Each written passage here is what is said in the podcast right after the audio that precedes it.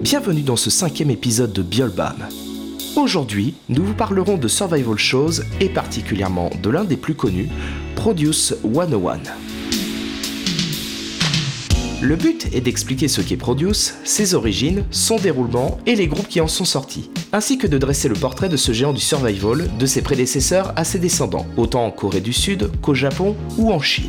Inévitablement, nous aborderons les polémiques qui y sont liées, ainsi que l'avenir des jeunes hommes et femmes participant à ces émissions XXL.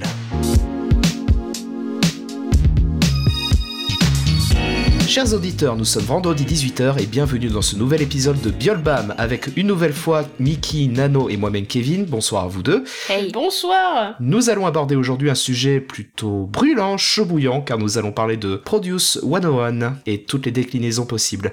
Mais tout d'abord, je vous propose de passer sans plus attendre aux news. Euh, je propose qu'on commence du coup avec euh, ce qui va arriver, euh, je pense, à- lors de la diffusion de l'épisode. Du coup, on en sera pas loin, si ce n'est pas déjà fait. Je me souviens plus de la date de diffusion.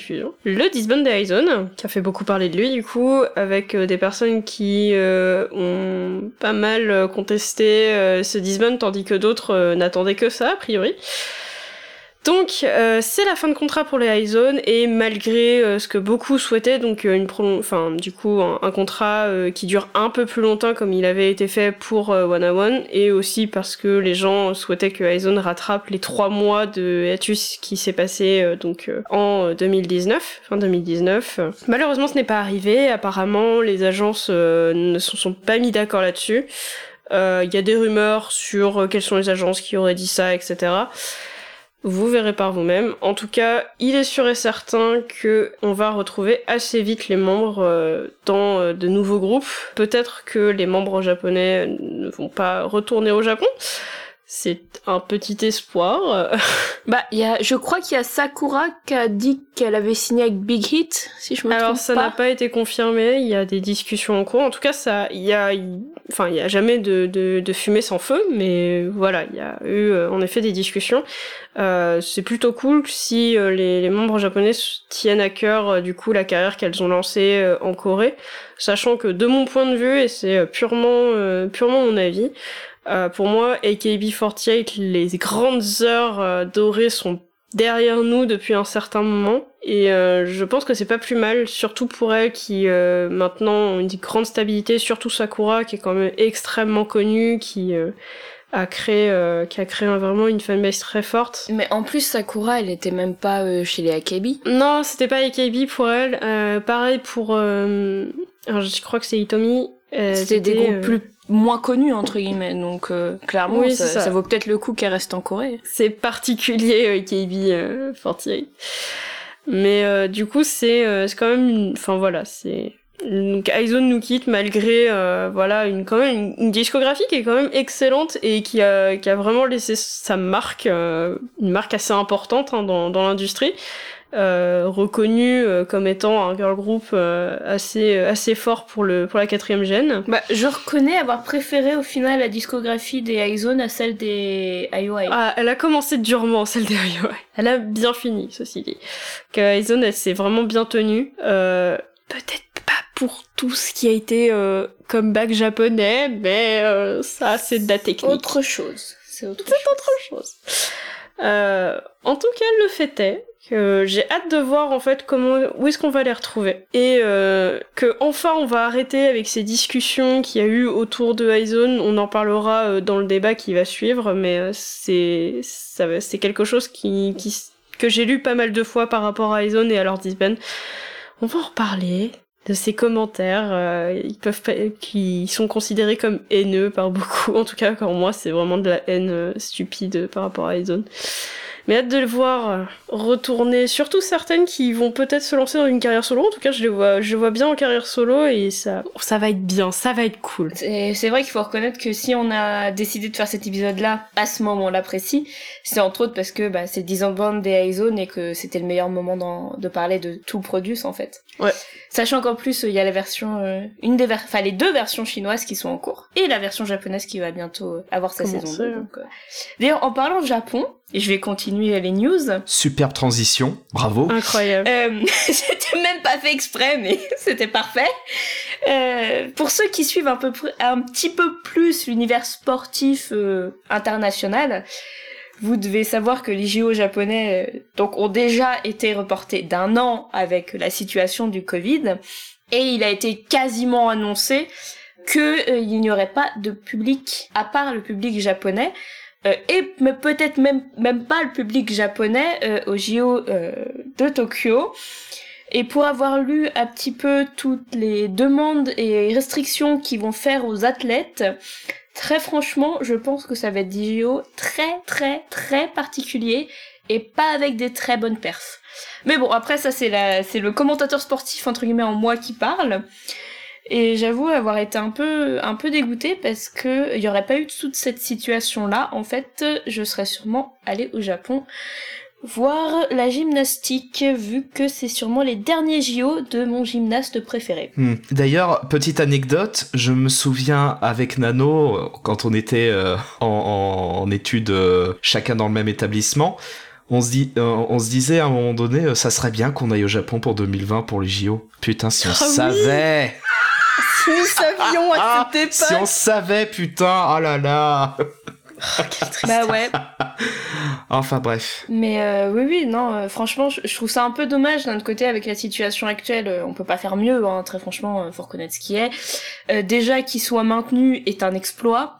Et moi, résultat, ça me pose la question de comment vont se passer les JO de Paris, qui sont censés être dans trois ans et demi. Ouais, c'est ça, 2024. Je pense que ça va être un sacré défi. On ne sait pas comment la, situ- la situation va évoluer. Ça fait déjà plus d'un, quasi un peu plus d'un an qu'on connaît l'existence de ce virus. C'est pas le sujet du jour de parler du Covid, évidemment, mais c'est vrai que la situation de Tokyo euh, se fait se poser des questions sur l'avenir euh, de ce genre de grandes compétitions sportives euh, des prochaines, euh, des prochains mois voire années. Ouais, par extension de tous les événements, qu'ils soient sportifs ou non. Exactement. Voilà. Et maintenant, pour la dernière news, on va repartir dans le domaine musical avec l'affaire euh, entre Spotify et KKOM. Je pense que ce n'est pas passé à inaperçu parmi nos auditeurs, mais pour ceux qui utilisent Spotify pour leur consommation musicale, euh, dont probablement nous trois, moi en tout cas oui c'est certain, vous avez probablement constaté vers fin février début mars environ la disparition d'un certain nombre d'albums et de chansons d'artistes de K-pop à cette période, ce qui inclut des groupes et artistes solos comme euh, IU17, Epica, Yuna, euh, Mamamoo, euh, Luna j'en passe, la liste est plutôt longue. Et la raison est simple et porte un nom, à savoir KKOM, et il se trouve que Spotify s'est lancé euh, le 1er février en Corée du Sud, sauf qu'ils se sont heurtés à KKOM, qui est pour rappel le label qui gère la distribution d'un paquet d'artistes en Corée du Sud, si c'était la majorité, hein, j'ai pas regardé les parts de marché, mais c'est peut-être c'est peut-être vrai ce que je dis, qu'il s'agisse des ventes de CD ou de la distribution en dématérialisé. Je vous invite d'ailleurs à regarder chez vous dans votre collection. Il y a de fortes chances pour que vous trouviez un logo euh, KKOM ou l'ON Entertainment, qui est l'ancienne euh, l'ancienne appellation de KKOM sur vos albums, même s'ils viennent d'agences comme Big Hit, euh, RBW ou des bêtises comme ça. Et pourquoi KKOM a gueulé, me direz-vous Sans entrer dans les détails des contrats de cession euh, de droit ou autres, euh, c'est pas très intéressant. La raison est en soi très simple. C'est-à-dire qu'au lancement de Spotify en Corée sans que personne ne chasse s'il s'agissait ou non d'une omission temporaire, il faut savoir qu'aucun des artistes tri- distribués par KKOM n'était disponible à l'écoute pour les utilisateurs coréens de Spotify, mais pour autant disponible dans tout le reste du globe. Probablement que Spotify s'est dit que les Coréens ont déjà leurs services tels que Melon pour euh, écouter leurs artistes, donc ils n'allaient pas se prendre la tête. Allez savoir, c'est ma petite hypothèse bullshit, mais voilà, je la pose là. Sauf que ce qu'ils n'ont pas calculé, c'est que cela a créé d'une certaine façon un manque à gagner assez conséquent pour KKOM. Bah ouais. Une plateforme qui est mondialement connue qui se lance en Corée pour distribuer les artistes de notre catalogue alors qu'ils ont aucun mal à en faire profiter les copains à l'international, c'est plein de royalties qui ne rentrent pas dans les caisses. Donc KKOM est allé voir Tonto Spotify, il lui a dit Eh frérot, tu te fous pas un petit peu de ma gueule? Et Tonto Spotify lui a répondu Eh tu me fais chier, si c'est comme ça, j'arrête la diffusion pour tout le monde. Et c'est ce qui s'est passé, sans crier gare, beaucoup d'albums et de chansons se sont volatilisés ça, du jour au lendemain. Bon, alors vous en doutez bien que quand les fans s'en sont aperçus, ça a commencé à se désabonner en masse de Spotify et un hashtag a été créé sur Twitter car oui c'est bien connu, on résout tout avec des hashtags sur Twitter, mais qu'on ne se leurre pas, même avec les abonnements, ce n'est pas à Spotify que cela fait du tort, ni à KKOM, ni même vraiment aux fans de vos agences, même si un petit peu quand même, mais surtout aux artistes eux-mêmes, parce que certains ar- artistes assez affluents comme Epic Eye ont certes réussi à s'en sortir grâce à leur affiliation à d'autres distributeurs, ce qui leur a permis de limiter la casse, mais les petits n'ont malheureusement pas eu ces chances, mais ah, je pense que tous les artistes ont perdu leur nombre d'écoutes, en, tout cas c'est ce qui s'est dit. Et cela soulève finalement, je pense, le problème du système euh, promu par Spotify, qui certes offre un accès facilité et globalisé à tout un pan de l'industrie musicale, on n'aurait pas ou difficilement accès, euh, mais à cause justement d'acteurs euh, locaux qui jouent les gardiens du temple comme Kakawem et qui ont les dents longues, voire très longues pour le coup, ce ne sera certainement sûrement pas la première fois que la première et dernière fois que nous aurons à composer avec ce genre d'incident, tout cela pour une, une bête guerre de gros sous finalement. Et pour le fin mot de l'histoire, bon, on est désormais le 20, mars et le démêlé entre Spotify et KKOM semble s'être apaisé, Dieu merci. Et les choses sont plus, sont plus ou moins revenues à la normale, visiblement, en tout cas pour la majorité des artistes. Néanmoins, les termes sont pas encore totalement clairs entre les deux parties, il y a encore un petit peu de grogne, donc euh, affaire à suivre et à surveiller. que c'était beau. Ah ouais, tu nous as résumé le truc oh en 5 minutes top chrono, mais c'était waouh. Bref, sur ce... sur ce, il est temps de passer au débat. Gros morceau. Ah là là là là, Produce. On va parler de Produce 101 et de tous ses dérivés et dérives tout court d'ailleurs, parce qu'on va aussi parler des polémiques qui ont été engendrées par euh, Produce 101, mais aussi de leur version qui existe en dehors euh, de la Corée, euh, de son histoire, de son futur, etc., etc. Ah, il y a beaucoup de choses à raconter. Hein. Du coup, on a rassemblé pas mal de choses. Euh, on a même un peu découpé le débat parce que du coup, il y a, y a, carrément une timeline. Ouais, ouais, parce que là, là, faut, ce qu'il faut savoir, c'est que d'habitude, les débats, on les scripte pas. Mais là, il faut savoir que là, pour le coup, on a, on n'a pas scripté totalement, en tout cas pas toutes les parties, mais on a vraiment établi un plan parce que pour le coup, c'est très important et on s'est même fait aider. On ne dévoilera pas de nom ou quoi que ce soit par souci de confidentialité, mais euh, on s'est fait un petit peu aider pour les informations et tout ça. Donc logiquement, on ne devrait pas trop être à côté de la plaque. Autant les autres sujets, alors c'est pas qu'on ne maîtrise pas le sujet Produce 101, hein, mais autant les autres sujets étaient quand même un peu plus euh, libéraux, disons. Ouais, voilà. Autant il y a, il y a quand même des choses qui se sont passés qu'il fallait qu'on ait les infos exactes parce qu'on voulait pas dire de il fallait que ça sorte mais il fallait que ça sorte bien. Oui il fallait que ça sorte bien parce que le but c'est pas non plus faut bien comprendre de déballer euh, parce que je sais que euh, moi je suis assez étranger à tout ça parce que je ne suis pas euh, tout ce qui est survival shows ou ce genre de bêtises mais il y en a au moins une en tout cas qui a beaucoup de griefs et il s'agit pas non plus de déballer notre haine gratuitement mais de rester quand même objectif pas de juste euh, lancer, euh, lancer des trucs comme ça en disant un tel il y a fait de la merde ou un autre tel c'est un connard. Non, c'est pas le but du tout quoi. C'est pas le but. Non, non, là, malgré le ressentiment que je peux avoir, euh, je vais rester quand même au maximum le plus neutre possible sur, toute cette histoire. Petite intro.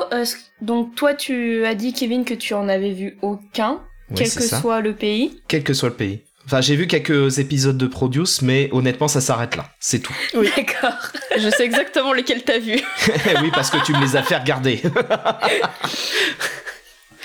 Donc, euh, je propose du coup une petite intro sur euh, bah, les survival shows ou audition shows entre guillemets de manière générale. Pour ceux qui ne savent pas, pour résumer très très très très très très très très très très très très très grossièrement, il s'agit ni plus ni moins que d'émissions de télécrochet slash télé-réalité comme nous avons ou nous en avons eu en France, genre The Voice, Nouvelle Star ou pour les plus vieux Star Academy.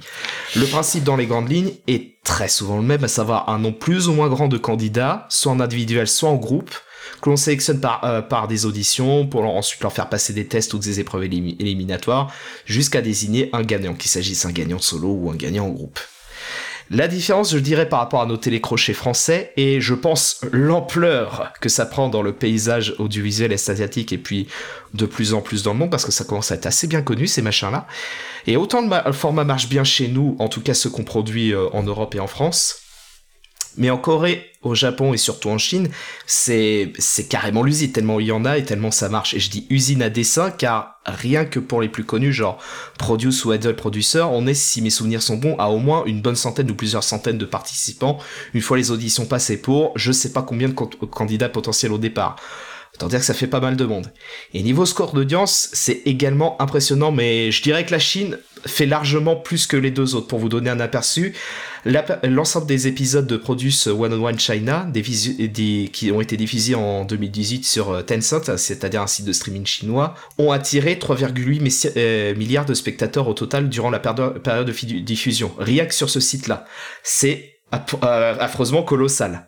Et autant dire qu'avec de tels chiffres, les enjeux économiques sont sont énormes savamment, autant pour les agences que pour les grands groupes de médias et de divertissement, donc par exemple, dont par exemple en Corée euh, CJ Entertainment and Media, CJINM donc, qui est, qui est notamment propriétaire de Mnet, lui-même responsable de la diffusion de produits en Corée, dont nous allons en grande partie parler aujourd'hui. Et du coup, pour présenter Produce en détail et, et enchaîner, je vous laisse la parole, mesdames. Let's go du coup, faut savoir que euh, Produce euh, saison 1 et saison 2 euh, sont euh, ce qu'on appelle en fait les saisons qui ont un peu installé pour premièrement les filles, premièrement les garçons en fait le, concept de base. Donc c'est 101 candidats, même si à chaque fois il y en a qui partent avant la diffusion, etc. Ce qui fait qu'on n'a jamais eu vraiment 101 candidats. Euh, la particularité de Produce, et on en parlera par rapport aux autres, c'est que par rapport à ce qui s'était fait avant, c'est que c'est plein d'agences, surtout des petites et des moyennes, très peu de grandes. Il y a eu GYP au début et euh, même en saison 4, mais ça n'a pas duré.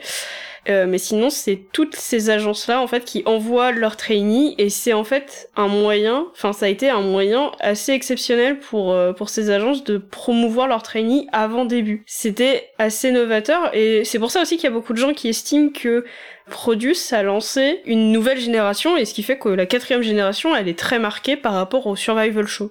Et je parle bien survival show. Oui, tout à fait parce que avant Produce il existait déjà des, survival shows mais elles étaient interagences donc euh, on en parlait en off tout à l'heure mais euh, en soi euh, j'ai dit inter alors que c'était intra mais c'est pas grave. par exemple effectivement les Stray Kids, les Pentagon, les Twice, et les Monster X, les Vix, tout ça ça a été fait avec des survival shows mais qui étaient juste dans l'agence et parfois même genre pour les Pentagon et les Stray Kids au final aucun membre n'ont été éliminés du groupe en fait. Donc ça a complètement euh, apporté une nouvelle une nouvelle dimension au truc parce qu'on est passé des de quelque chose intra-agence euh, avec grand max euh, allez 16 personnes qui qui qui étaient en compétition à euh, plus d'une centaine. Enfin, c'était disproportionné. J'ai l'impression que, euh, que, l'objectif est même pas le même parce que j'ai l'impression que les reality shows ou survivals qu'il y avait dans les agences elles-mêmes, c'était plus juste pour faire, enfin juste, faire la promotion du groupe en anticipation de leur début, c'est en partie pour ça que certains n'éliminaient absolument personne. Mais dans le cas de Produce, c'est vraiment quelque chose de produit de toutes pièces et le groupe sera vraiment sera vraiment euh, décidé en fonction du déroulement de l'émission et, c'est seulement à partir de ce à partir de ce moment-là qu'il est créé quoi. Je sais pas si je suis très clair en fait. Si, c'est un, peu ça. C'est un peu ça, mais il y a, y a, quand même il y avait quand même des éliminés. Hein. Euh, effectivement, tu regardes tu regardes celui des Twice, euh, il y a quand même eu pas mal d'éliminés. Hein. Euh, après, on savait déjà qu'il y avait dans certaines agences des Produce 101 vraiment à tal et Produce 101, mais en interne. Par exemple, quand les exos expliquent comment ils ont été créés, bah il y avait 50, euh, pardon, il y avait 100 tuners, puis il y en a pas eu plus que 50, puis il y en a eu 24, puis il y en a eu 12 et on a débuté. C'est vrai que dit comme ça, c'est énorme, mais après c'est c'est que dans les grosses grosses agences. Euh, pareil, je pense c'est un des gros survival entre guillemets qui a marqué qui a marqué son temps, c'est Win euh, Was Next, euh, celui de la YG avec euh, les icons et les winners. Pour le coup, ils ont ils ont tous débuté, mais bon, pas en même temps, mais mais c'était un des premiers survival qui a vraiment marqué les gens, de ce que j'ai pu comprendre. Donc, euh, mais après, effectivement, Produce 101, c'est, c'est. Voilà. Et puis, euh, en plus, la saison 1, donc, euh, la saison 1, c'est 2016, le 16 juin, non, oui, c'est ça. Premier épisode, le 22, 22 janvier 2016. et c'est, en fait, ce qui était euh, génial aussi, c'est que du coup la diffusion, elle était ouverte euh, au à l'international. C'était assez facile de voir les perfs, etc. Et surtout, les votes étaient ouverts euh, pour la première saison à l'international aussi. Et on vous met très en avant dans Produce le fait que ce groupe sera fait grâce à vous. Vous êtes producteur. C'est à vous de décider qui doit y aller, qui ne doit pas y aller. Et euh, c'est euh, le, le, le, pouvoir est donné au, au spectateur, et ce qui fait qu'il y a une... Enfin, du coup, vous êtes immergé dedans et vous êtes impliqué. On, on a vraiment un sentiment d'implication qui est extrêmement fort. Et euh, par exemple, le trainee que vous voulez absolument voir dedans, vous allez être mais euh, mais derrière lui tout le temps à faire une promotion euh, assez assez forte, etc. C'est au point où même la famille des enfin les, les, familles des trainees sont devant les studios de diffusion, etc. en train de, de vendre des produits dérivés de leurs gamins pour dire s'il vous plaît votez pour mon fils. Enfin c'est c'est absolument énorme. La saison 1, l'engouement est venu grâce, je pense, au theme song, donc euh, famoso Pick Me Up, qui restait dans la tête. Les fameuses Pick Me Song que je trouve insupportable, mon dieu.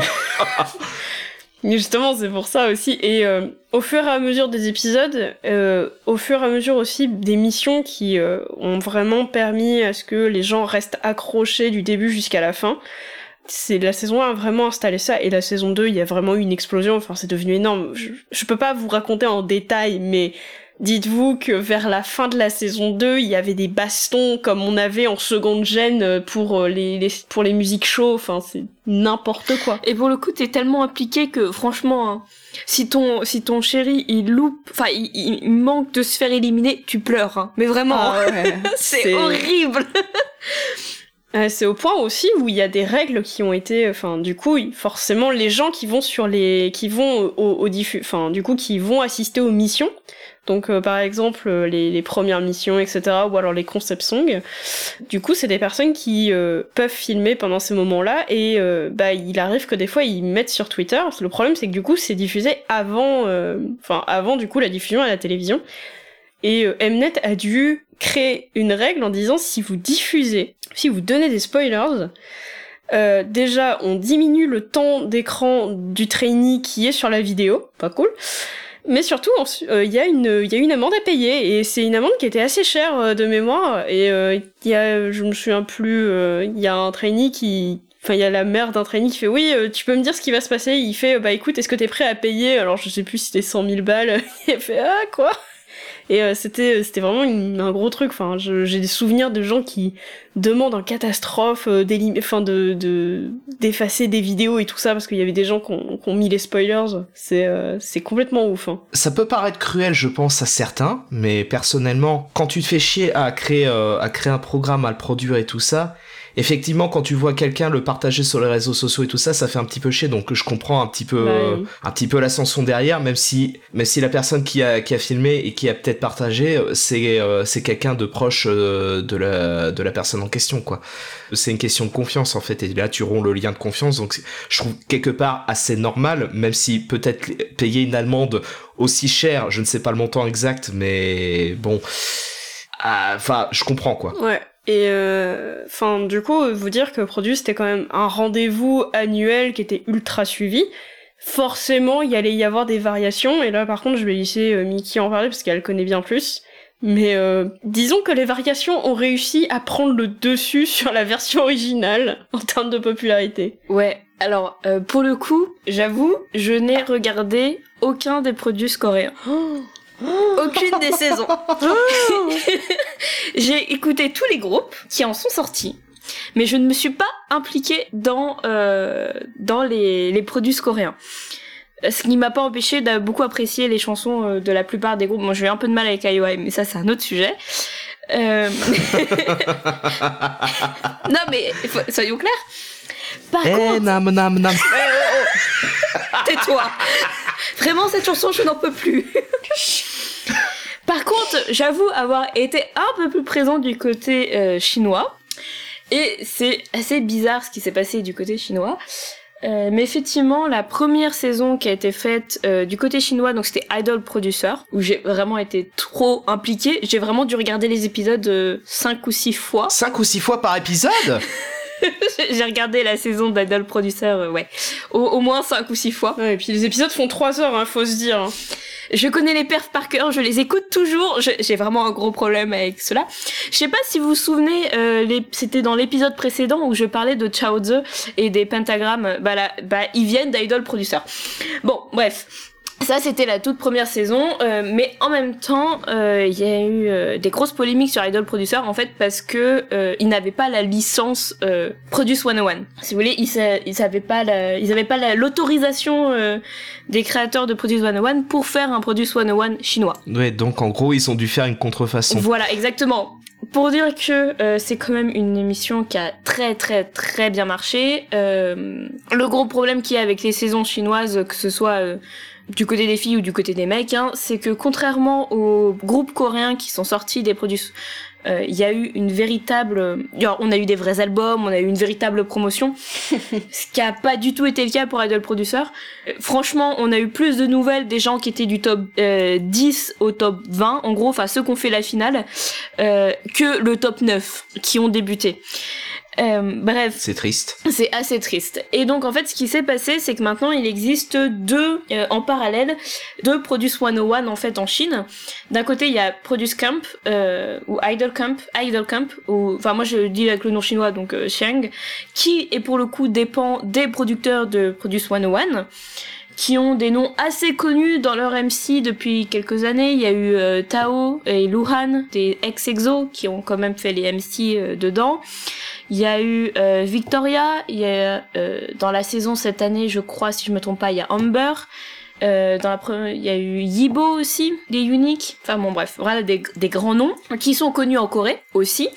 Et pour le coup, euh, dans du côté euh, you, euh, Youth With You, donc qui est la suite d'Idol Prod, donc il a trois saisons maintenant, dont une qui est en cours, comme pour Chung d'ailleurs, euh, qui est beaucoup, pour le coup, en général beaucoup plus chinoise quand même, au niveau des, des MC, au niveau des jurys, euh, des voilà des artistes plus connus en Chine, pour l'exception de Lisa. Je pense que vous avez, il y a, y a beaucoup de gens qui ont dû voir des extraits euh, de Youth With You entre autres parce que Lisa euh, fait, fait partie du jury et, euh, et donc pour le coup voilà ils ont pas euh, le, le tampon Produce 101 mais euh, si vous voulez mon avis C'est pareil. non euh, Youth With You les trainers sont bien meilleurs que pour Xiang vous m'avez Oh là là là là là là. Oh, c'est pas bien de faire ça. Ça veut pas dire que ceux de Shang-. Non, non, ça veut pas dire que ceux de Shang ne sont pas bons. C'est pas ce que je dis. Mais je préfère en général le style des, de ceux de Youth With You pour plein de raisons différentes. Hein. Mais entre autres parce qu'ils sont plus vieux et plus expérimentés. C'est pas des tuners qui vraiment euh, viennent pour débuter. C'est en général, c'est des gens euh, qui sont déjà plus vieux en fait qui font Youth With You. Euh, la moyenne d'âge cette année, elle est autour de 23 ou 24 ans hein, euh, dans Youth With You. C'est ultra élevé pour un Produce 101 quand même. Hein. Et donc, euh, donc voilà, ça c'est pour la Chine. Le gros problème euh, que je voulais soulever tout à l'heure euh, quand tu as dit qu'il y avait un enjeu énorme économique, il est vrai, ça pourrait être un enjeu énorme économique s'ils nous sortaient des albums. voilà, petite pique lancée. en fait, je parlais de d'enjeux économiques, surtout pour les chaînes, en fait. Ah, tout à fait, parce qu'en vérité, euh, les, en général, ils nous sortent, allez, un album sur l'année, parce que contrairement aux iZone ou à d'autres groupes euh, qui sortent des produits 101, par exemple au Japon, c'est un, un groupe permanent. euh, les groupes en Chine, ils durent un an, et en vérité, ils nous sortent maximum un album, et en général, les trois quarts des chansons, ce sont des solos. Donc, tu te demandes bien à quoi ça servait de faire un groupe, mais bon, encore une fois, voilà. Ouais, ouais. On va pas, on va pas commencer à déverser du venin, hein, pas tout de suite. Pardon. et du côté euh, japonais, donc il y a la deuxième saison qui, en- qui va être diffusée le 8 avril, qui commence à être diffusée le 8 avril. Et pour le coup, la grande différence avec euh, du, donc euh, la Chine et la Corée, c'est que au Japon, c'est un groupe permanent.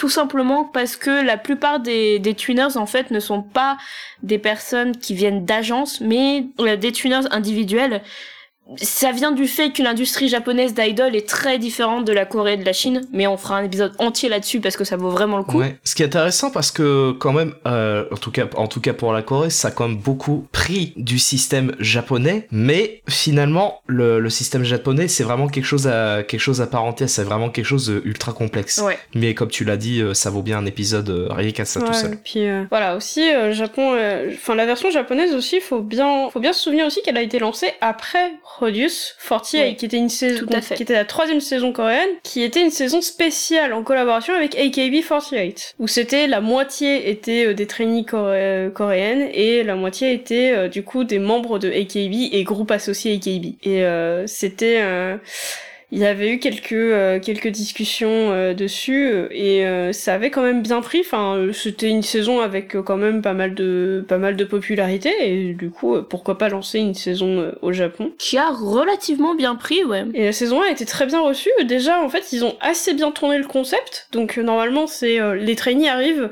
agence par agence et ils se présentent aux auditions comme ça.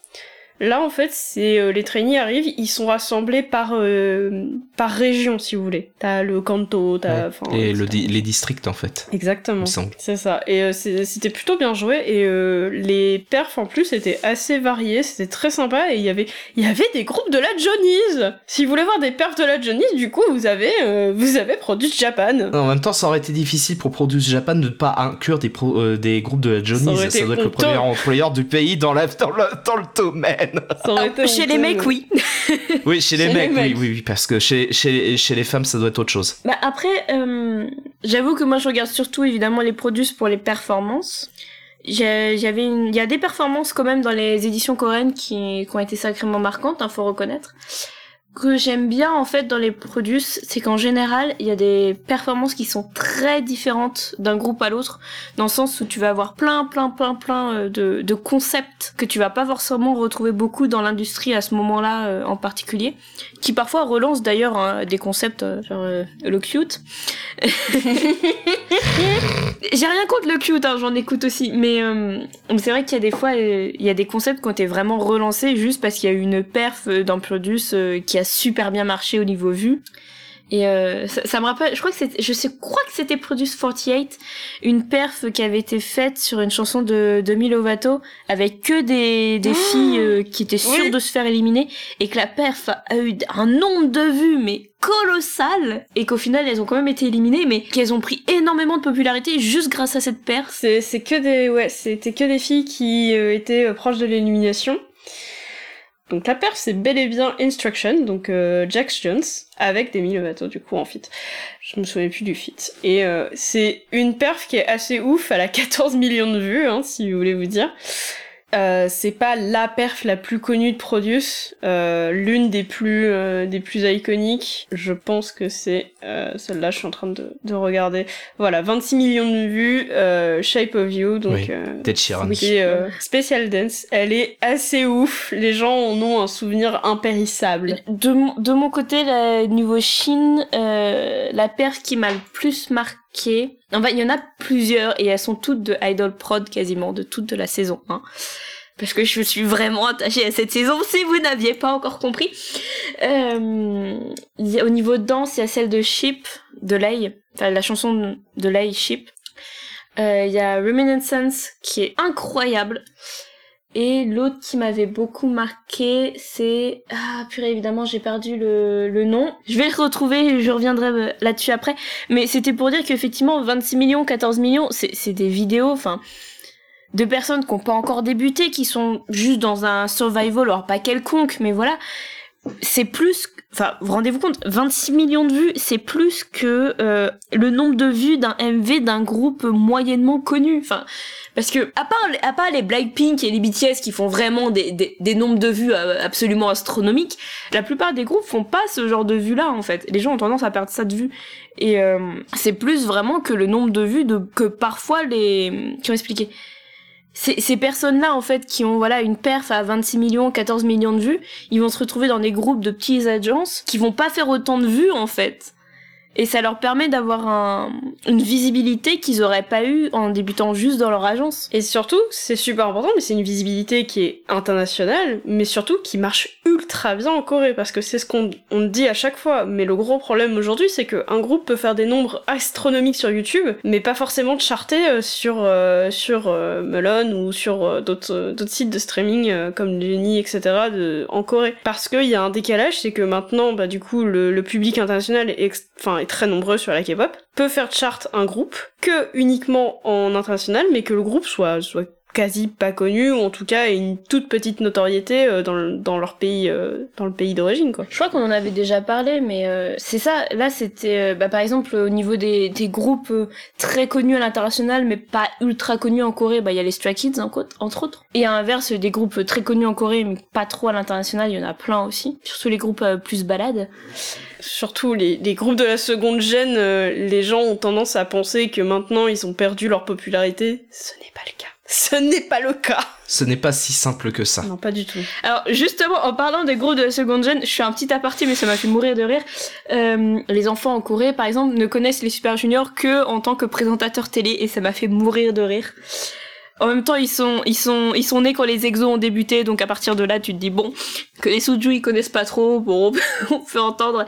Mais c'est vrai que les, groupes de la seconde jeune sont encore vachement populaires en Corée pour plein de, plein de raisons, hein, et, pas du tout à l'international. Et donc pour revenir effectivement à Produce, ça permet quand même d'avoir euh, une visibilité qu'ils auraient pas eu autrement, euh, que ce soit à l'international ou pas.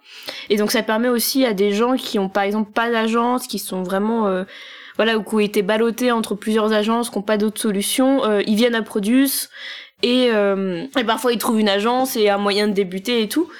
Et, et, même pour les groupes qui suivent Produce, alors ça a un effet un peu pervers dans le sens où il y a quand même le côté euh, le groupe est connu que par grâce aux membres euh, qui ont fait Produce. Alors ça c'est un gros gros truc. Hein. Euh, ça c'est voilà, mais ça apporte quand même euh, des vues et, et, de la notoriété au groupe avant même son début. En fait, c'est ce qui est bien, c'est que du coup Produce a vraiment permis de donner plus de chance à n'importe qui. C'est euh, du coup tu peux venir d'une petite agence et ça peut vraiment aussi sauver une petite agence, enfin pour une agence de, se lancer vraiment. Par exemple BNM euh, est pas forcément euh, connu un petit peu de base pour son pour son fondateur, mais pas forcément pour le côté musique ou pour son groupe etc. Surtout qu'ils enfin ils avaient beaucoup de soloistes.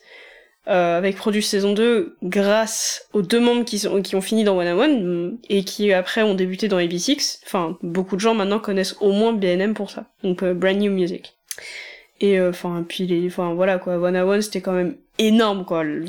je sais pas si vous vous souvenez, mais les, du coup chaque mois il y a la, la réputation pour chaque groupe donc euh, forcément BTS est premier, One One est deuxième. Hein. Enfin, il était deuxième pendant un bon moment. C'était euh, c'était dingue. Même après leur disband. Hein. Euh, le disband a été terrible pour One One. C'était limite de la torture. donc c'était un concert. Le, le, le, concert en question, en fait, à la fin, ils ont fait partir un à un par rapport au rang dans lequel ils ont été élus dans, dans le groupe un à un, les membres en fait partaient, ce qui fait qu'à la fin il restait que le numéro 1 sur scène et qui dit au revoir à tout le monde, mais du coup il voit tous les membres partir un à un. Et je trouvais ça, enfin ça, tout le monde disait que c'était extrêmement cruel. Ça l'est et c'est horrible. euh, c'était euh, c'est vraiment euh, c'était pas nécessaire de faire aussi aussi dur. Bah en fait pour moi c'était le gros gros point noir et pourquoi je ne voulais pas m'intéresser à Produce au départ. C'était vraiment ça. Hein c'était le fait que ce soit des groupes temporaires. Et c'est aussi pour ça que j'ai mieux vécu entre guillemets les groupes chinois parce que au final bon c'est des groupes temporaires mais ils font ils font à peine un album donc bon tu les suis plus individuellement après. Mais euh, les, les groupes euh, coréens de Produce c'est des groupes temporaires auxquels tu t'attaches vraiment si t'es si t'es fan d'eux. Et ils ont forcément une, une dynamique différente quand ils sont dans le groupe qu'ils ont formé à Produce One One et quand ils retournent dans leur agence respective et qu'ils se lancent dans le groupe de leur agence et hum, pour moi, c'est un gros, vraiment un gros défaut de, de Produce. Mais d'un autre côté, contrairement au Japon où tu peux avoir un groupe permanent, tu pouvais pas te permettre d'avoir un groupe permanent. Ouais, c'est le c'est le défaut que je reproche pas mal à ces émissions là, les groupes qui en sortent. J'ai vraiment cette impression euh, de groupe Kleenex vraiment. Ils sont là, ils servent les intérêts de de Mnet ou des autres chaînes qui les produisent, qu'importe. Puis après, dès qu'ils ont assez fait assez de fric, Hop, terminé. Bah euh, voilà, après, euh, dans les inconvénients, du coup, on a eu une note euh, qui explique bien que l'émission a un côté très pervers. c'est qu'il y a une, construction narrative qui est avec énormément de choix, où on met en lumière certains trainees, où on fait exprès aussi de pas montrer d'en montrer d'autres, on manipule beaucoup les images, on vous permet de penser que tel trainee sont, de, sont tel type de personnes, etc il y a une, enfin du coup, vos émotions sont facilement manipulées par le par le show. Ouais, et rappelez-vous bien que euh, le, le, pire des moyens pour mentir et manipuler, ça reste le montage vidéo. Ouais. Euh, monter, c'est synonyme de mentir. Tu prends des images, tu donnes à plusieurs monteurs différents, tu peux leur faire dire ce que tu veux. T'auras pas le même résultat et t'auras pas le même message derrière. Donc dites-vous bien que n'importe quelle émission, je parle de manière générale, dès que c'est monté et tout est toute émission à part si c'est réellement diffusé en direct, tout est monté de certaine manière est-ce que vous comprenez tel truc? Et Produce est très très loin d'être l'exception à la règle. Ouais, et puis alors euh, en plus la, la plupart des trainees qui sont allés à Produce disent que c'était quand même très dur. C'est euh, émotionnellement c'est dur, physiquement c'est dur. Euh, Il y a notamment donc euh, il y a une, chaîne YouTube euh, qui en fait fait des interviews assez personnelles des idols et ils ont interrogé euh, Angel, donc qui est un ancien membre de X1 qui a fait Produce euh, X101 donc la saison 4 mais qui avait fait un autre survival show avant qui s'appelle The Unit. Et il expliquait que The Unit c'était très fun, c'était assez léger, pas du tout la même atmosphère, mais alors que Produce, c'est, il a, enfin, il dit euh, mot pour mot, c'était le début de l'enfer. Il explique que c'était extrêmement dur et qu'il referait jamais ça, alors que il avait déjà fait un survival show. Bah, quand tu vois que, enfin, là, là, je parle de ça parce que l'épisode euh, est sorti jeudi, mais euh, là, ils sont en plein en train de faire la theme song dans le, dans la saison là de, de Youth with You. Lisa quand même, Lisa qui est quand même une, une sacrée danseuse, hein, a dit que la Corée euh, de la theme song de cette année pour eux était à peu près de difficulté 9 sur 10, qu'elle a mis euh, à peu près une semaine à l'apprendre, que à la fin de la vidéo d'entraînement où elle le, le montre aux trainers, tu la vois qu'elle est à genoux, elle a ses danseurs qui sont à genoux, et ils font aux trainers, bon bah vous avez à peu près 3 jours Non, pour l'apprendre. Mais c'est pas possible. Non mais c'est c'est c'est n'importe quoi en fait. Ah, les chiffres sont tellement énormes pour enfin- l'émission que du coup ils se sentent obligés de faire encore de il, il faut qu'ils fassent mieux ou autant et ce qui fait que du coup la, la pression elle est énorme et il faut faire des trucs mais de plus en plus fous. Ah oui, oui, parce que sinon, il y a personne pour regarder. Hein. Ça, ça génère de l'audimat, hein, des challenges pareils. Ah, après, après, faut reconnaître aussi que euh, les, les tuners s'aident beaucoup. Enfin, je sais pas comment ça se passe en Corée, hein, très franchement. Mais en Chine, les, les, l'ambiance est bonne dans le sens où euh, les, les tuners s'aident quand même pas mal les uns les autres, donc ce qui fait qu'ils s'en sortent. Mais on a vu des, des, des behind the scenes entre guillemets de la saison 1 par exemple d'Idol Prod. On en a un qui s'est évanoui pendant le ritual de fatigue. Genre la perf, c'est mais ça a marqué tout le monde. La perf, c'est terminé, il est tombé. Mais euh, c'est horrible. Enfin du coup vous avez euh, il y avait y alors ça avait été euh, soulevé mais Bon, il va bien, il, il allait bien, il a fait, il a continué à faire, il a pu faire la perf le soir, mais vraiment on a tous eu très très peur. c'est c'est assez cruel, mais euh, donc euh, saison 4, on a un moment un groupe donc euh, qui s'appelle Six Crazy qui doivent faire la chanson euh, Umjigo. Ils sont six dans le groupe. Il y en a la moitié qui sont blessés. La moitié ont les pieds dans le plâtre. Putain. Et ils ont tous dansé. Ils ont tous fait la perf. Alors qu'ils sont C'est germinal leur truc. Ah mais c'est il faut faut faire mieux donc il faut euh, faut euh, les mettre encore plus en avant et en plus tu sais ils leur font faire des, des petits jeux à la con genre euh, danser euh, la Corée mais en x2 bah oui, bien sûr.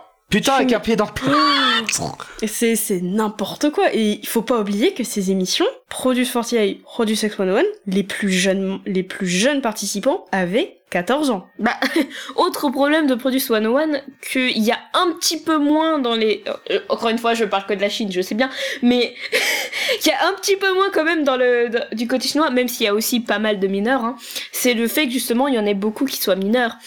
Je sais pas trop comment ça se passe euh, au niveau euh, tournage, mais quand tu vois les règles strictes de tournage qu'il y a normalement en Corée, les règles de travail, etc., qu'il y a pour les il y a un mineurs, couvre-feu pour les mineurs par exemple, ils ont pas le droit d'apparaître après 22 Oui, heures, bah, ce on genre a pareil en. France on- pour les pour les tournages. Je connais plus les rè- les règles exactement. Je les connaissais, mais c'est c'est- je les ai oubliées.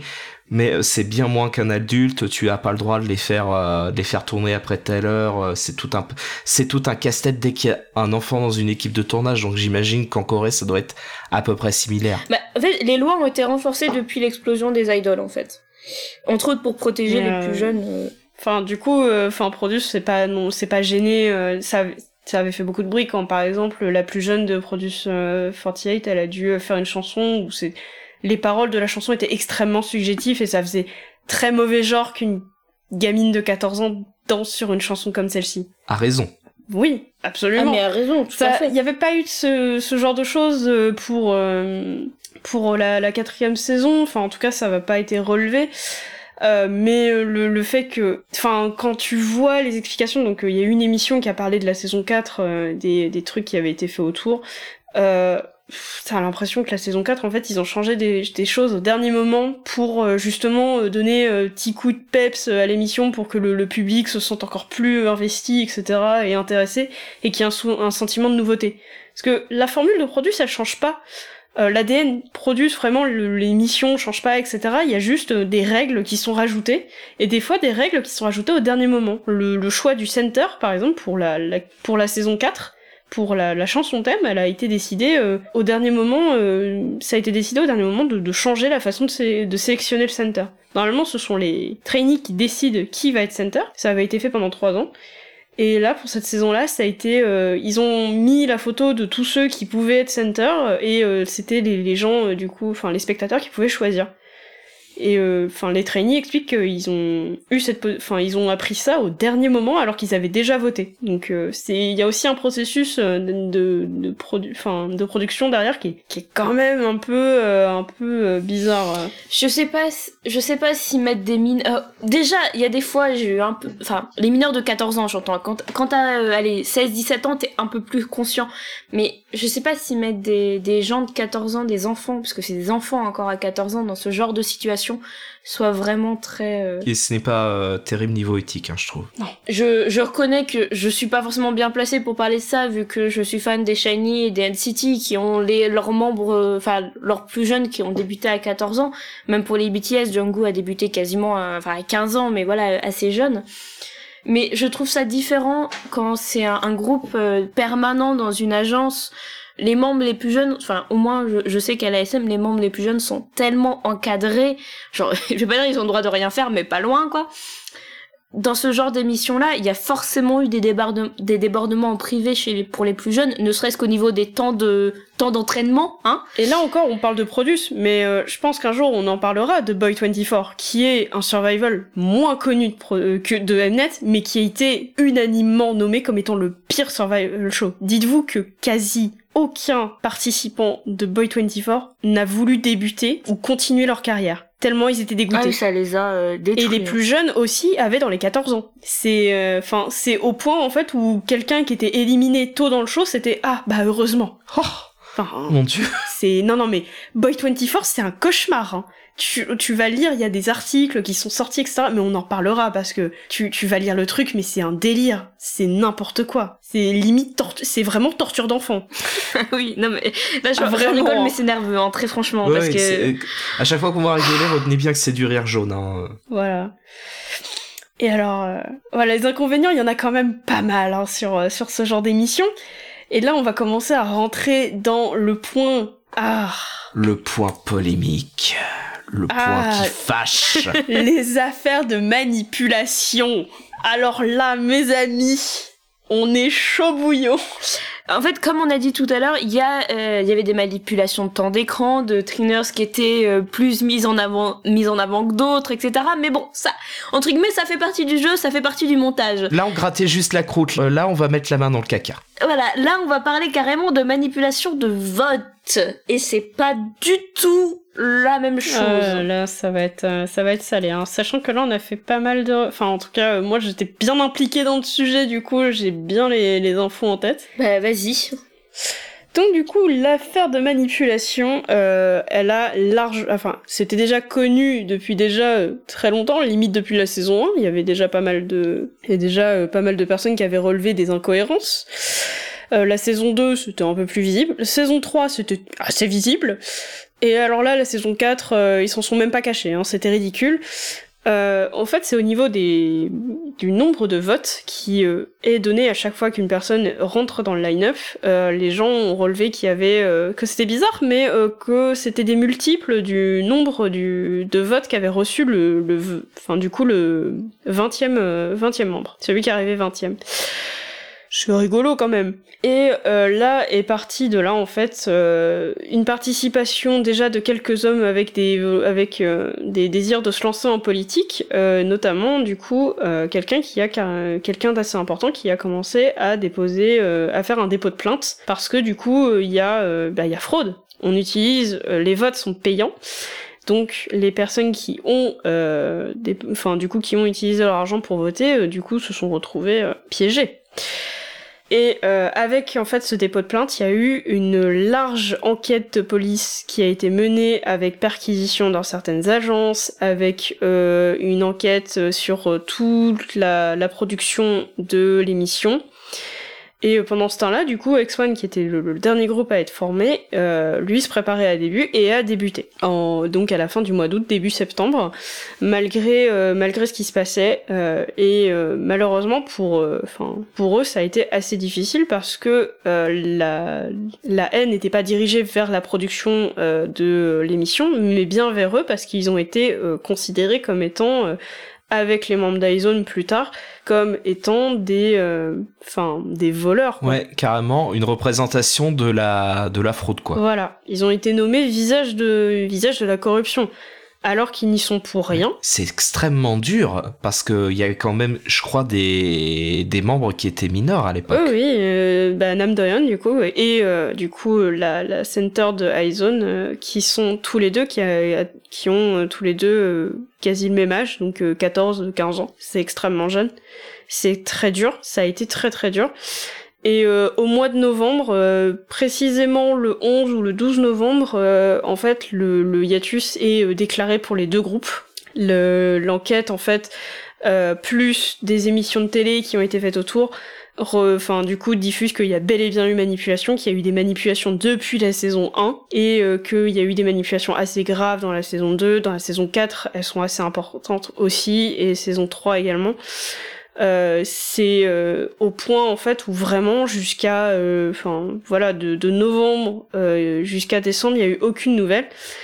Fin décembre on a une news qui vient du coup de la direction de Mnet qui décide enfin qui annonce que bientôt X1 et iZone vont pouvoir reprendre leurs activités et au 6 janvier, on annonce que X1 disband et que iZone, elles, euh, reviendront un peu plus tard, mais reprendront leur promotion, enfin reprendront en tout cas où elles s'étaient arrêtées, parce que iZone est rentré en hiatus la veille de leur comeback. C'était euh, assez, euh, assez horrible. Hein.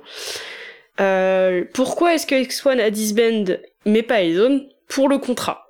Euh, il faut savoir que X1 en fait n'avait pas signé de contrat euh, depuis qu'ils avaient débuté. Donc euh, du moment où ils ont débuté en tant que X1 jusqu'à jusqu'à janvier, ils avaient jamais signé de contrat. Et euh, en fait le fait qu'il n'y ait pas cette cette contrainte euh, fait que pour les pour les agents c'était plus facile du coup de les reprendre et de les enlever de cette situation là. Tandis que iZone, elles, elles étaient sous double contrat. Parce qu'elles ont un contrat avec, du coup, la, la maison de promotion au Japon et celle qui est en Corée. C'était beaucoup plus difficile et il a été décidé du coup de, de, mener le contrat à terme. Euh, les accusations, elles sont principalement portées sur un producteur, donc euh, A. Jun Young, qui euh, globalement est, euh, enfin, de par ce qu'il dit, de par ce qui a été rapporté, etc., paye un petit peu pour les, les têtes pensantes de Mnet, enfin en tout cas pour la chaîne de la, la grosse chaîne de direction de Mnet et TJLM c'est un producteur, mais c'est lui qui va euh, qui va du coup payer le plus lourd tribut, ainsi que d'autres, etc. Il va plusieurs fois faire appel en disant que euh, oui, mais c'est pas vraiment de sa faute parce que de toute façon, il avait la pression euh, sur lui pour que le show soit encore mieux et que du coup, il devait manipuler. Ce qui est peut-être pas faux en soi. Hein, mais... Ce qui est peut-être pas faux. Après, voilà, ce sont c'est c'est ce qu'il a dit. Il a il a essayé aussi de faire un allègement de peine. Donc il est accusé, donc il est condamné à deux ans de prison plus une amende. Euh, ainsi que d'autres producteurs et aussi des représentants euh, d'agences. Donc il euh, y, a, y a trois agences qui sont incriminées surtout. vous pouvez trouver les articles dessus, je me, je me garderai de dire leur nom, même si j'en ai très envie, sachez-le. Ça, c'est voilà, c'est le côté non neutre qui parle. Faut voir que aussi la promo de iZone a vachement diminué avant, euh, les membres d'iZone étaient euh, dans, enfin du coup apparaissaient dans plusieurs émissions de télé, etc. Mais après ce qui s'est passé, leur promotion a été vraiment diminuée. Il y avait beaucoup moins de publicité, euh, beaucoup moins d'apparitions télévisées.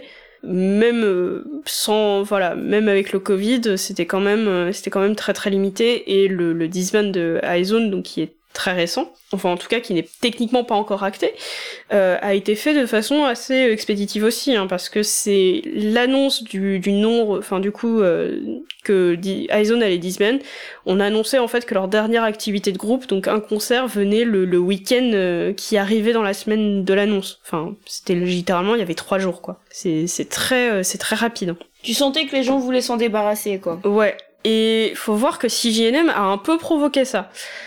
Donc, faut, faut comprendre que les chaînes de télévision en Corée, euh, mettre à la télévision des personnes qui sont impliquées euh, donc euh, dans des enquêtes de police, ça ne passe pas. On ne les diffuse pas. Donc, euh, je l'expliquais en off, mais Kang Daniel, qui lui avait d'énormes problèmes avec son ancienne agence, où il y avait eu justement des pots de plainte, etc., ne pouvait pas apparaître sur KBS à cause de ça. Et c'était pas parce que KBS l'aimait pas, hein. c'est parce que on ne fait pas apparaître des personnes qui sont impliquées dans des affaires.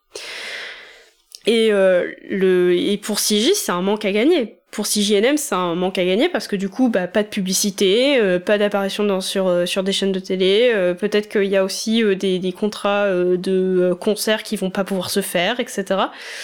Donc du coup, bah, qu'est-ce qu'on fait? Bah, En fait, on va soit attendre que ça se calme et on va garder le groupe, mais on va les empêcher de faire quoi que ce soit. Il y a vraiment eu zéro apparition, photo, quoi que ce soit du groupe.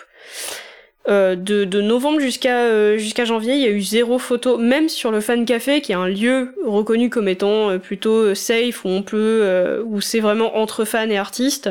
Il y avait vraiment rien eu. Et enfin, c'était, il y avait des photos qui mont ont montré les membres de, de iZone et de X1 qui se baladaient entre potes dans les rues, mais voilà quoi.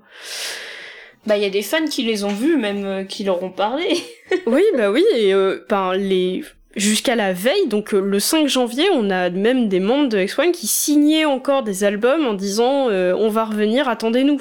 Ils étaient au courant de rien. C'est ça, ce qui s'est passé comme problème, c'est surtout qu'ils étaient au courant de rien. En fait, les, les membres auraient dû avoir aussi leur mot à dire mais qui ils ont même pas eu leur mot à dire. Et je crois qu'il y a d'un certains, ils ont appris euh, la nouvelle euh, par le biais de journalistes ou quelque chose comme ça, par la presse. Euh, alors il y a certaines agences qui étaient même pas au courant. Donc euh, alors le Disband X1, il y a un article dispatch qui résume tout ce qui s'est passé. En gros, alors on est à peu près certain que c'est un représentant d'une agence qui a raconté tout à dispatch l'info est assez, euh, enfin en tout cas, est assez assez complète.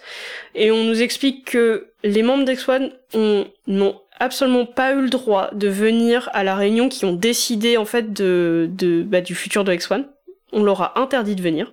Euh, certains étaient pas au courant du disband et il y en a qui avaient déjà enfin il y en a qui étaient déjà partis du dortoir. D'autres étaient encore là-bas. D'autres ont appris le disband via des journalistes, via les news. Certaines agences, on sait qu'elles ont voulu que X1 reste. On sait qu'il y a quatre agences qui ont voté pour, une agence qui sait pas trop, et quatre autres qui ont voté contre. Je, je parle du cas de X1 et pas de Aizone. Hein. Euh, du coup, comme je l'ai dit, les contrats euh, permettaient pas de faire ce genre de choses. Et si JNM avait euh, dit qu'en gros, si une seule agence s'opposait à la reprise d'activité de X1, juste une seule, c'est pas du coup à la majorité, X1 disband. Ouais, le vote était totalement biaisé dès le départ. Il suffisait d'une fois et puis euh, ça dégageait quoi. Honnêtement, il n'y a pas besoin d'être bon en probabilité pour, savoir qu'il y avait de très grandes chances qu'il y en ait au moins un qui réponde non. Donc c'était facile pour eux. Surtout que les enjeux étaient importants parce que en soi, il y a beaucoup. Enfin, je pense que dans les quatre agences qui ont été contre, euh, il y avait une histoire de bah il y a mon nouveau groupe qui doit bientôt débuter. Euh, si ça euh, peut m'éviter d'attendre trois ans je sais plus la durée des contrats d'X1 non mais c'était cinq ans. X1 c'était cinq ans dont deux ans et demi en exclusif. Le les deux enfin du coup le, le reste pouvait du coup être bah, ce qui s'était passé avec IOI c'est-à-dire que tu pouvais débuter avec ton groupe et en même temps faire partie de X1 donc résultat ça, ça pour les gens qui avaient gagné donc pour les pour les agences les agences dont les membres étaient dans le dans X1 mais qu'ils allaient bientôt faire un groupe, c'était vachement plus intéressant de dire non parce que ils avaient gagné la popularité avec Produce 101 et en plus ils avaient pas, ils pouvaient débuter leur groupe sans problème. Ça peut se comprendre qu'ils aient dit non. Après, c'est pas fair play. Hein. Non, non.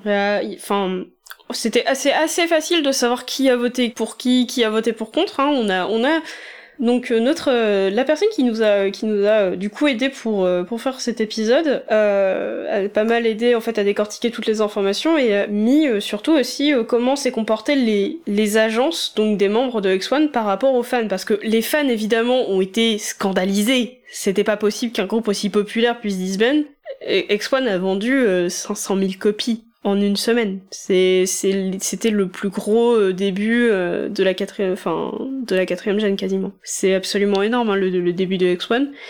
Les fans, en fait, ont très vite commencé à s'organiser pour euh, demander justice, pour créer au moins une unit, parce qu'on savait que certains membres ne pourraient pas jo- rejoindre, enfin, pourraient pas rejoindre euh, X1 à nouveau. Et euh, bon, bah voilà, il y aurait pas les 11, c'était pas X1, donc on fait une unit. Et en fait, les mouvements, euh, les mouvements de fans ont été très, enfin, ont été entendus par les agences. Et euh, disons que on nous apprend notamment que bah, les petites agences euh, étaient les plus coopératives et les plus sympas.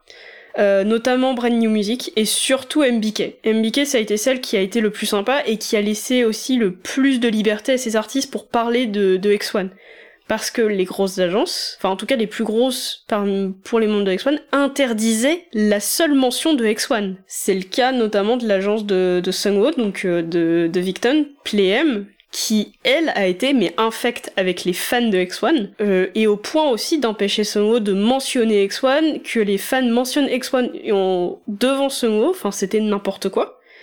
Euh, Top Media qui littéralement faisait plus confiance aux solo stan, donc les Agae, que les autres fans, etc.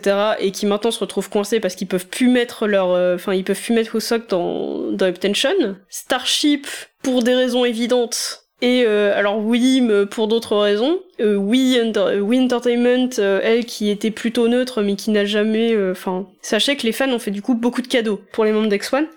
Et il y avait notamment un projet où les fans ont fait un arbre avec les feuilles, en fait, étaient des messages que les fans avaient écrits. C'est un très beau projet, c'était magnifique. Et chaque membre avait un arbre. Celui qui a été offert pour Johan, donc euh, qui euh, du coup appartient à Wii Entertainment, euh, bah ils l'ont foutu à la poubelle. C'est sympa, hein Sérieusement Super Ouais.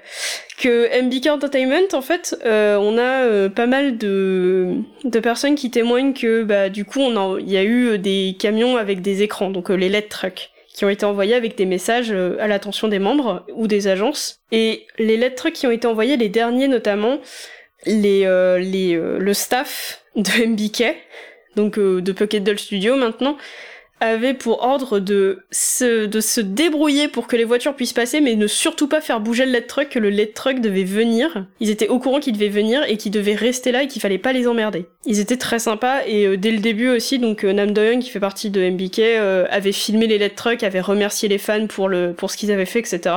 Tout ce que les fans ont fait pour X1 après le disband a été vu par eux, a été remarqué, a été apprécié. C'est super important et beaucoup d'entre eux parlent aujourd'hui. Maintenant, ils commencent à parler un petit peu plus de X1 et tous, enfin, expliquent que ça a été une expérience extrêmement difficile. Le disband, ça a été très très dur.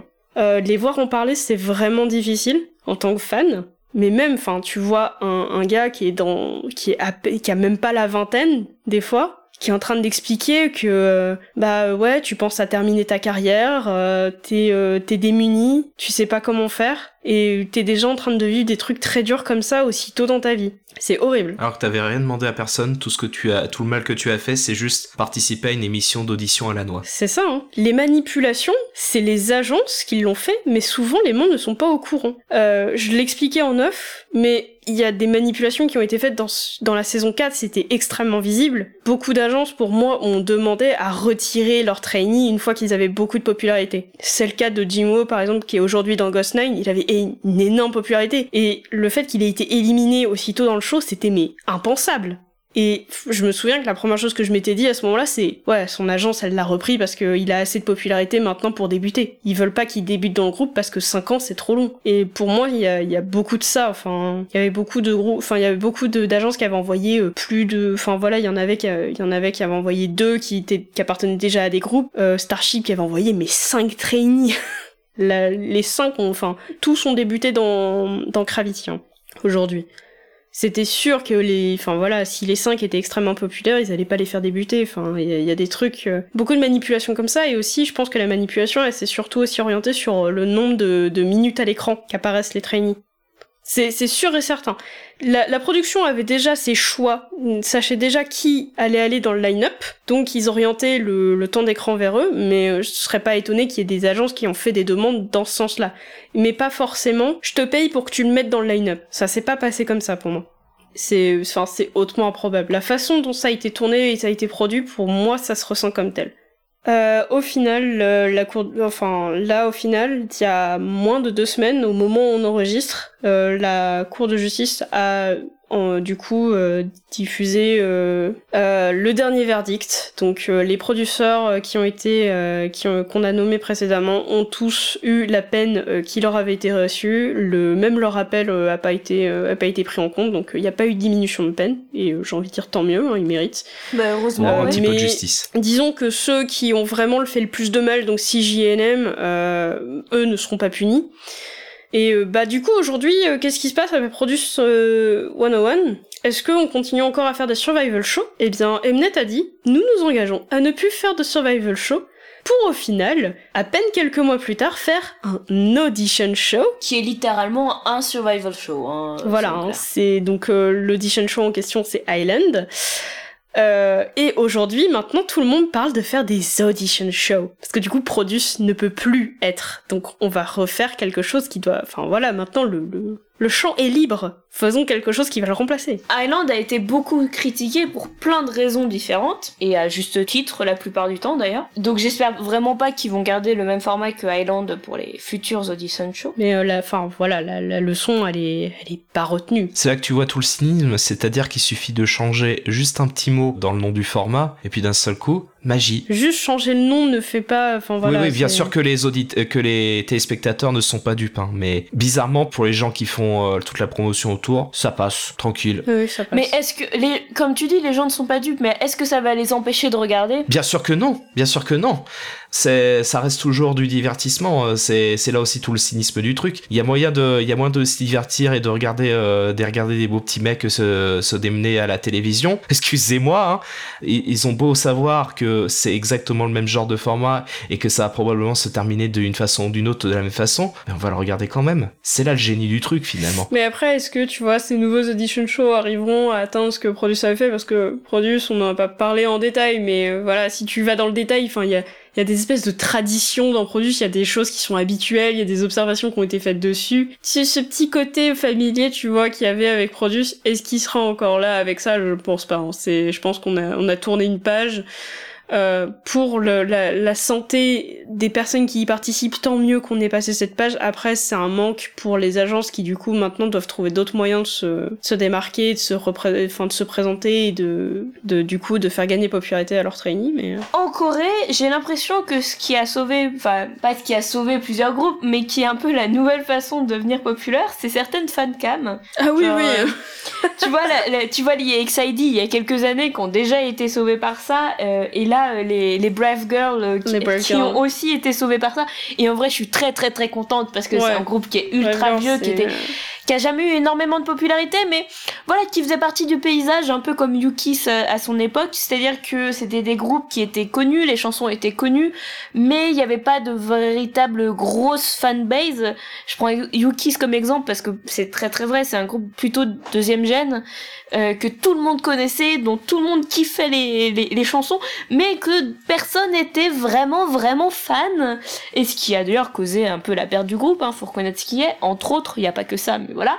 Et il y a beaucoup de groupes où c'est un peu le cas, et les Brave Girls c'était le cas, et au final qu'elles soient devenues super populaires comme ça, en Corée j'entends, hein, bah c'est trop bien. Et j'ai un peu l'impression que c'est un peu la nouvelle façon de, de devenir populaire, c'est soit de faire des... Ouais, mais c'est moins facile. C'est un coup de chance, hein. Euh, Clairement, c'est un coup de chance. Mais regarde la, la source musique, enfin les G-Friends, c'est exactement ce qui s'est passé aussi. C'est pas la première fois que ça arrive et ça continuera d'arriver. J'ai l'impression que ça arrive plus souvent d'ailleurs au groupe de filles qu'au groupe de mecs. Bon après, ça c'est...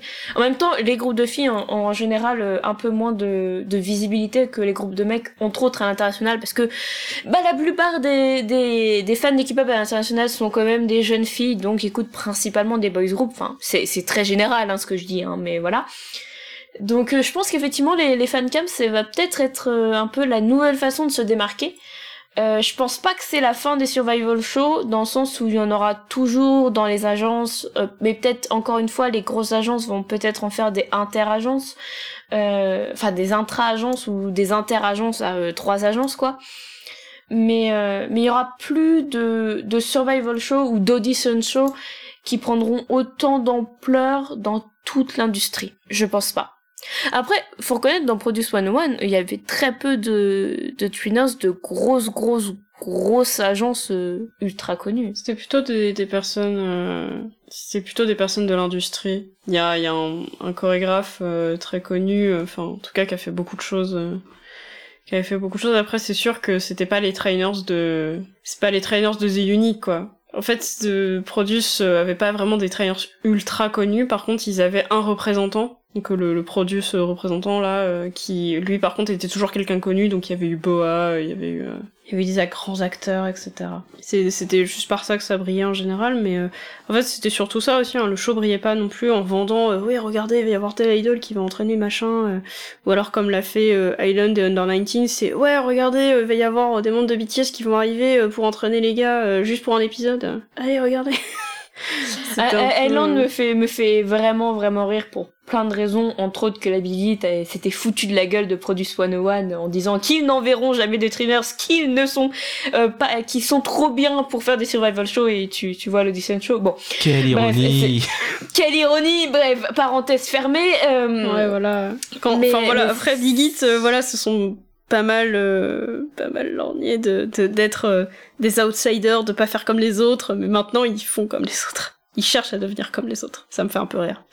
Anyway, on va encore pas- dire qu'on crache sur sujet. Big Hit, fais gaffe. Du coup, ça va être le temps de, enfin, du coup, on a déjà bien, bien entamé la conclusion, mais euh, du coup, vous l'aurez, vous l'aurez deviné, mais moi, je suis, enfin, du coup, j'étais fan de X1.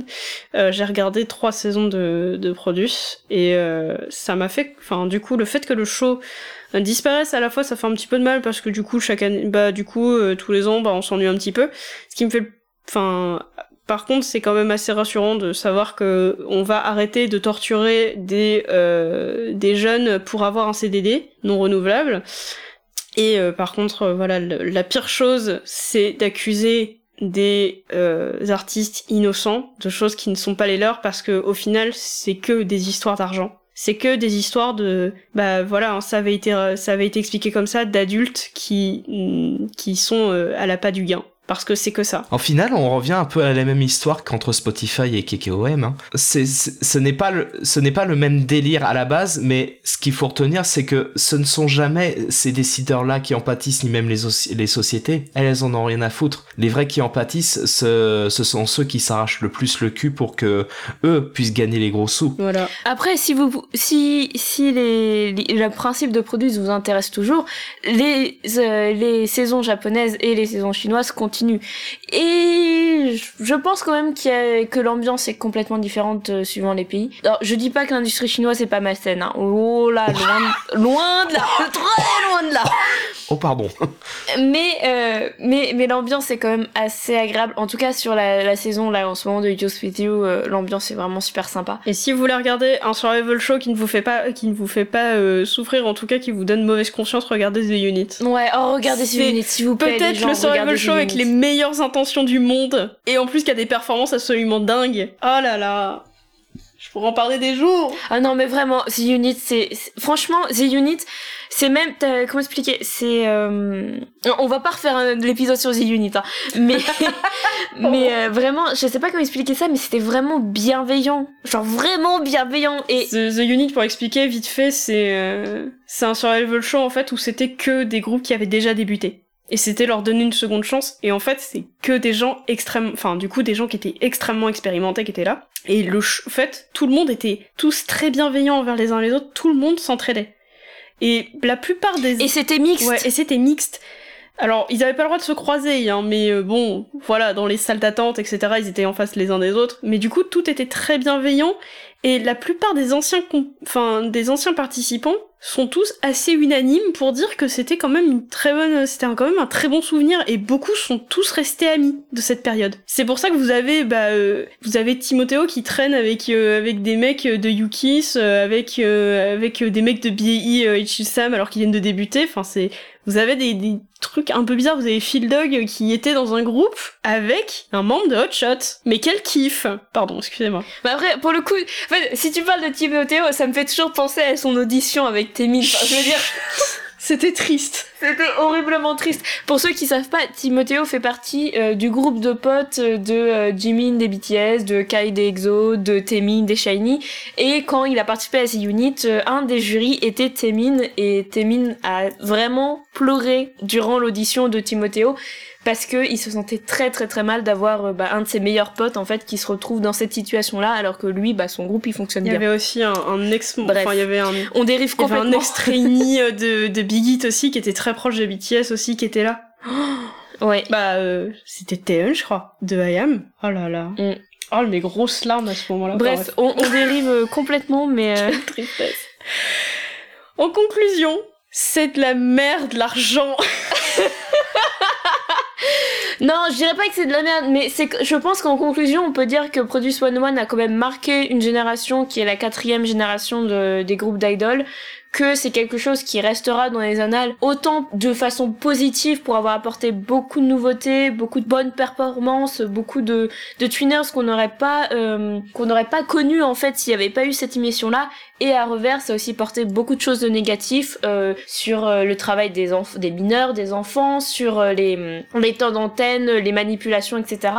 Donc c'est vraiment au final un bilan assez mitigé qu'on peut en tirer. Ça veut pas dire qu'on n'a pas apprécié les regarder, ça veut pas dire que euh, les personnes voilà qui ont participé sont des mauvaises personnes, mais je pense quand même que c'est bien que ce soit fini et qu'on passe à autre chose. Et de manière plus générale, dites-vous bien que ce genre d'émission, il y a toujours, c'est ja- c'est jamais fait de manière innocente. Ce que vous voyez, c'est toujours décidé, organisé et monté de façon à ce que, à ce que ça oriente votre pensée, à ce que ça génère le plus de profit pour eux aussi. Ouais, et puis surtout, je le redis, mais c'est super important. hein. Ça ne sert à rien d'accuser un trainee. Surtout pas. Ils sont pour rien. Ils y sont jamais pour rien. Ils sont pas au courant. Et vous, vous, si vous voulez cracher sur quelqu'un, le seul et unique fautif, ce sera toujours la production. Sur ces bonnes paroles, Les recommandations. on passe aux recommandations. Yes C'est parti, je suis en première ligne. Alors, cette fois-ci, on a besoin de rire un petit peu. Hein. Après Produce qui était un peu chargé, euh, je me suis dit que je vais, je vais proposer un truc un peu léger. Et je vais proposer un truc qui est en train de cartonner au Japon. Et ça me fait mourir de rire. C'est Poui Poui Molcar. Vous allez me dire, mais qu'est-ce que c'est que ce truc? Rien que le nom, ça envoie du rêve. Il s'agit d'un petit dessin animé euh, sans parole. C'est que euh, c'est c'est euh, du du comique euh, du comique geste. Euh, un petit dessin animé pour enfants euh, fait en, en, en pelote de laine et tout ça. C'est tout mignon. Où les voitures sont des cochons d'Inde. Camoulox Et là vous vous dites C'est What incroyable. the fuck? Et c'est trop mignon. Et euh, c'est, c'est, alors c'est que des situations complètement rancobolesques. C'est, euh, c'est du, du, du Warner Bros le truc. Enfin, c'est, c'est du Looney Tunes. C'est tout mignon et il y a d'énormes produits dérivés absolument partout. Vous pouvez trouver des épisodes assez facilement sur YouTube. Vous avez, vous avez des épisodes qui existent. Euh, c'est adorable. Ça fait des petits bruits de cochon d'Inde tout le temps. Il y a de la voiture. Euh, Il y a des gens qui se font taper. C'est parfait. Je n'ai rien à dire. Regardez Pouille Pouille Molcar. Vous pouvez regarder avec des enfants. en C'est vraiment sympa, ouais. Ça fait vraiment des bruits de, de, de cochon d'Inde. Ça fait des...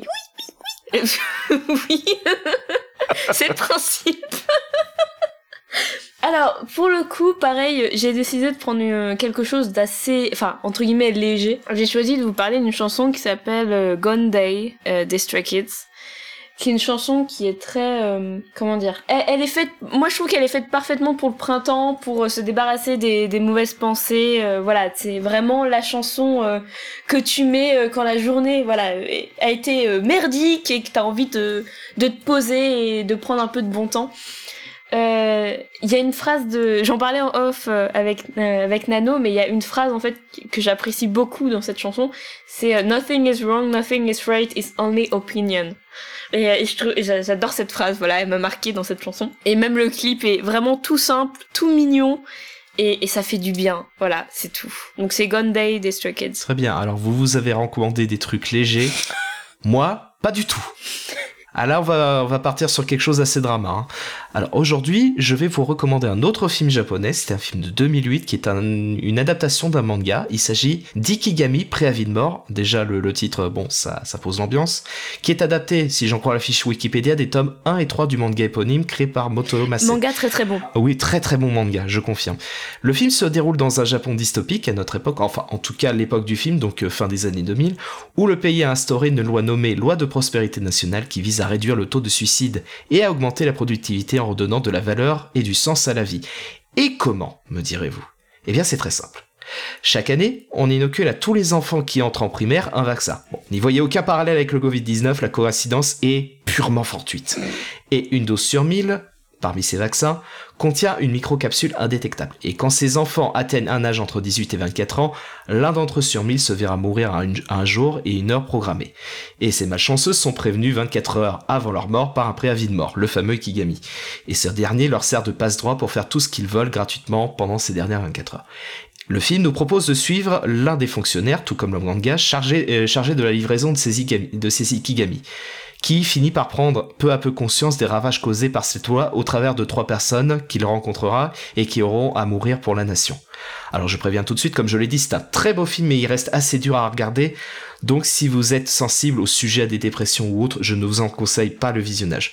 Pour les autres, si vous êtes demandé déjà, euh, si vous êtes déjà demandé pardon ce que vous feriez si vous ne, vous restait qu'une journée à vivre, et si vous êtes fasciné de savoir jusqu'à quelles extrémités l'humanité peut aller pour servir une, cause soi-disant juste, car personnellement, j'estime que ce qui est exposé est possible pour un gouvernement, et même si je blaguais plutôt sur le vaccin, euh, sur le vaccin contre le Covid-19, il est il est difficile de ne pas commencer à dresser des par- parallèles et avoir des, pensées complotistes. Bref. Eh bien, ceci, je pense, c'est votre cam. Si vous êtes intéressé par tout ça, et comme on, comme, euh, comme on l'a dit un petit peu avant, le manga est tout aussi intéressant au passage et je vous, je vous en conseille la lecture. Voilà, voilà. Je sais, enfin, à titre personnel, pour avoir euh, lu le manga aussi et regardé le film, c'est quelque chose. Franchement, on n'en ressort pas bien de ce Vraiment pas film-là. Mais il faut l'avoir vu. Pour moi, c'est du même Maccabi pour ceux qui connaissent un peu euh, Divelle, la vague, dans un sujet complètement différent. Oui. hein. Ah oui, oui, la Mais- vague. Voilà. on pourrait aussi, euh, pour prendre quelque chose de plus connu, Requiem for a Dream, euh, de Darren Aronofsky. Absolument. C'est, c'est une expérience. C'est très, très dur à regarder. Mais faut le voir au moins une fois dans votre vie. Je, j'en, j'en parlerai plus tard, mais euh, c'est complètement off, mais euh, un jour je, je vais recommander Shinsekai Yori et là aussi on n'est pas prêt. Hein. J'ai revu le premier épisode là et on respire, on réfléchit, on respire. Ah mais Ikigami, moi ça m'a fait, ça m'a mis mal, hein. Mais vraiment. Bah écoute, euh, je pense que Shinsekai Yori ça risque de te plaire. Hein. oh la vache. Shinsekai Yori c'est inspiré de Brave New World de Aldo Huxley. C'est euh... Ok. c'est Ok. sympa. hein. Je connais suffisamment le Des, des livre chats qui se font euh, bouffer, enfin des, des, des enfants qui se font bouffer par des chats, tu vois, c'est. Hmm. Hmm. Voilà, ça va? J'adore. Va falloir que je me rachète une coque de téléphone, j'ai pété les quatre coins de la mienne. Bon, Félicitations. Ah super, merci pour l'information. On va reprendre Bon, pour dire bah, le mot on de est tous contents. On est quasiment à 1h40 d'enregistrement, donc il va falloir euh, du coup conclure. Du coup, comme d'habitude, merci pour votre écoute, merci pour votre fidélité, et on se retrouve très bientôt pour un prochain un épisode. Bonne soirée. Bonne soirée, Bye bye. salut